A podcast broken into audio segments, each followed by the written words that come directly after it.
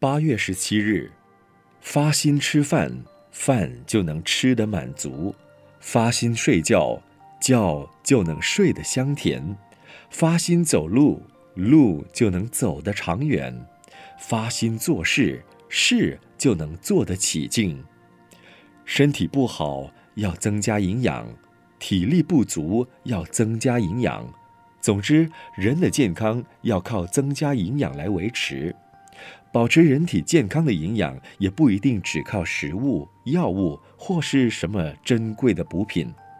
其实，宽心、乐观、积极、爱人、明理、感恩、知足、惭愧、惜福、结缘、慈悲、智慧等，都是最好的营养。世间上有一些人饱食终日，无所用心。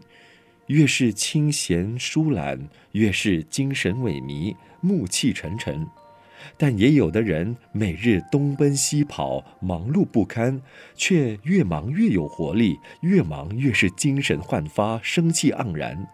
可见，人生以服务为目的，忙碌劳动更是身心最滋养的肥料。古代禅门的百丈禅师，一日不坐，一日不食。临济禅师的栽种松树，道元禅师的晒香菇，不但是修行，其实也是最佳的养生之道。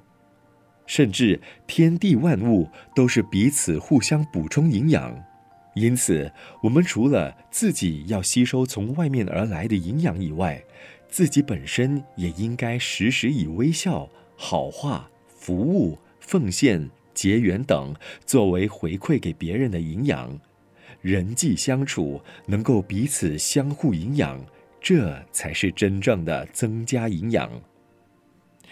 文思修，忙碌劳动是身心最滋养的肥料。每日同一时段与您相约有声书香。